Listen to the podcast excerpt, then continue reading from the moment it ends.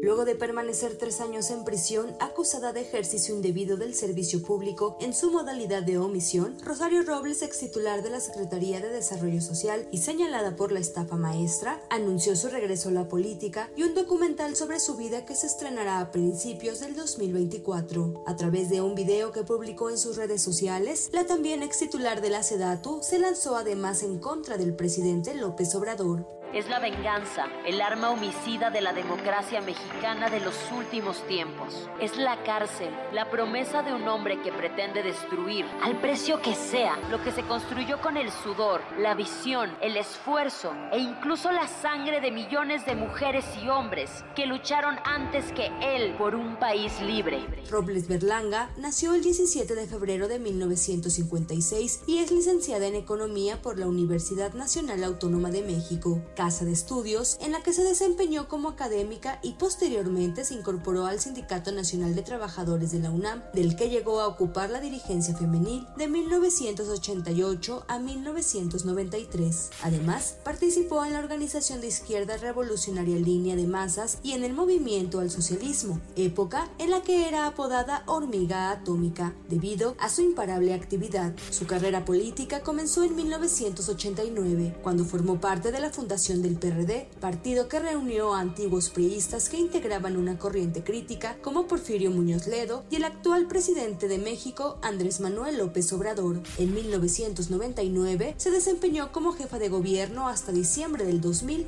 luego de que Cuauhtémoc Cárdenas se separó del puesto para buscar por tercera ocasión la presidencia de la República. Posteriormente, Rosario Robles, de ahora 67 años, se convirtió en líder del Sol Azteca, partido al que renunció en 2004 luego de verse involucrada en un escándalo. A través de la televisión se difundió un video en el que se podía observar a Carlos Ahumada, su entonces pareja, entregando fajos de billetes a René Bejarano, quien en ese entonces era secretario particular del entonces jefe de gobierno Andrés Manuel López Obrador.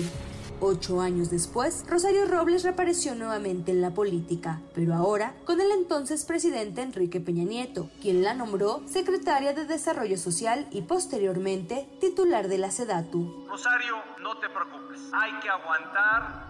Porque han empezado las críticas, han empezado las descalificaciones de aquellos a quienes ocupa y preocupa la política y las elecciones pero al terminar el sexenio priista, Rosario Robles fue involucrada en la llamada estafa maestra, esquema de desvío masivo de fondos públicos de varias secretarías de Estado, por lo que estuvo presa poco más de tres años en el penal de Santa Marta Catitla, en la Ciudad de México. Apenas en febrero pasado, fue absuelta por un juez, quien la culpó solo de una falta administrativa.